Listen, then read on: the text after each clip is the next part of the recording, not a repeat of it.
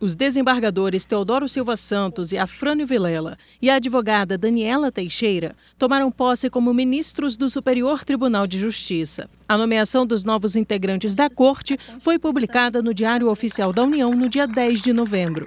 A cerimônia de posse foi presidida pela presidente do STJ e do Conselho da Justiça Federal, ministra Maria Tereza de Assis Moura.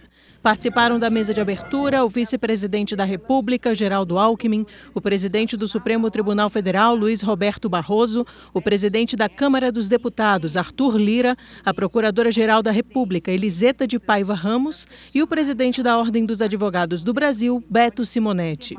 Além dos ministros do STJ, compareceram à solenidade ministros de Estado e demais autoridades.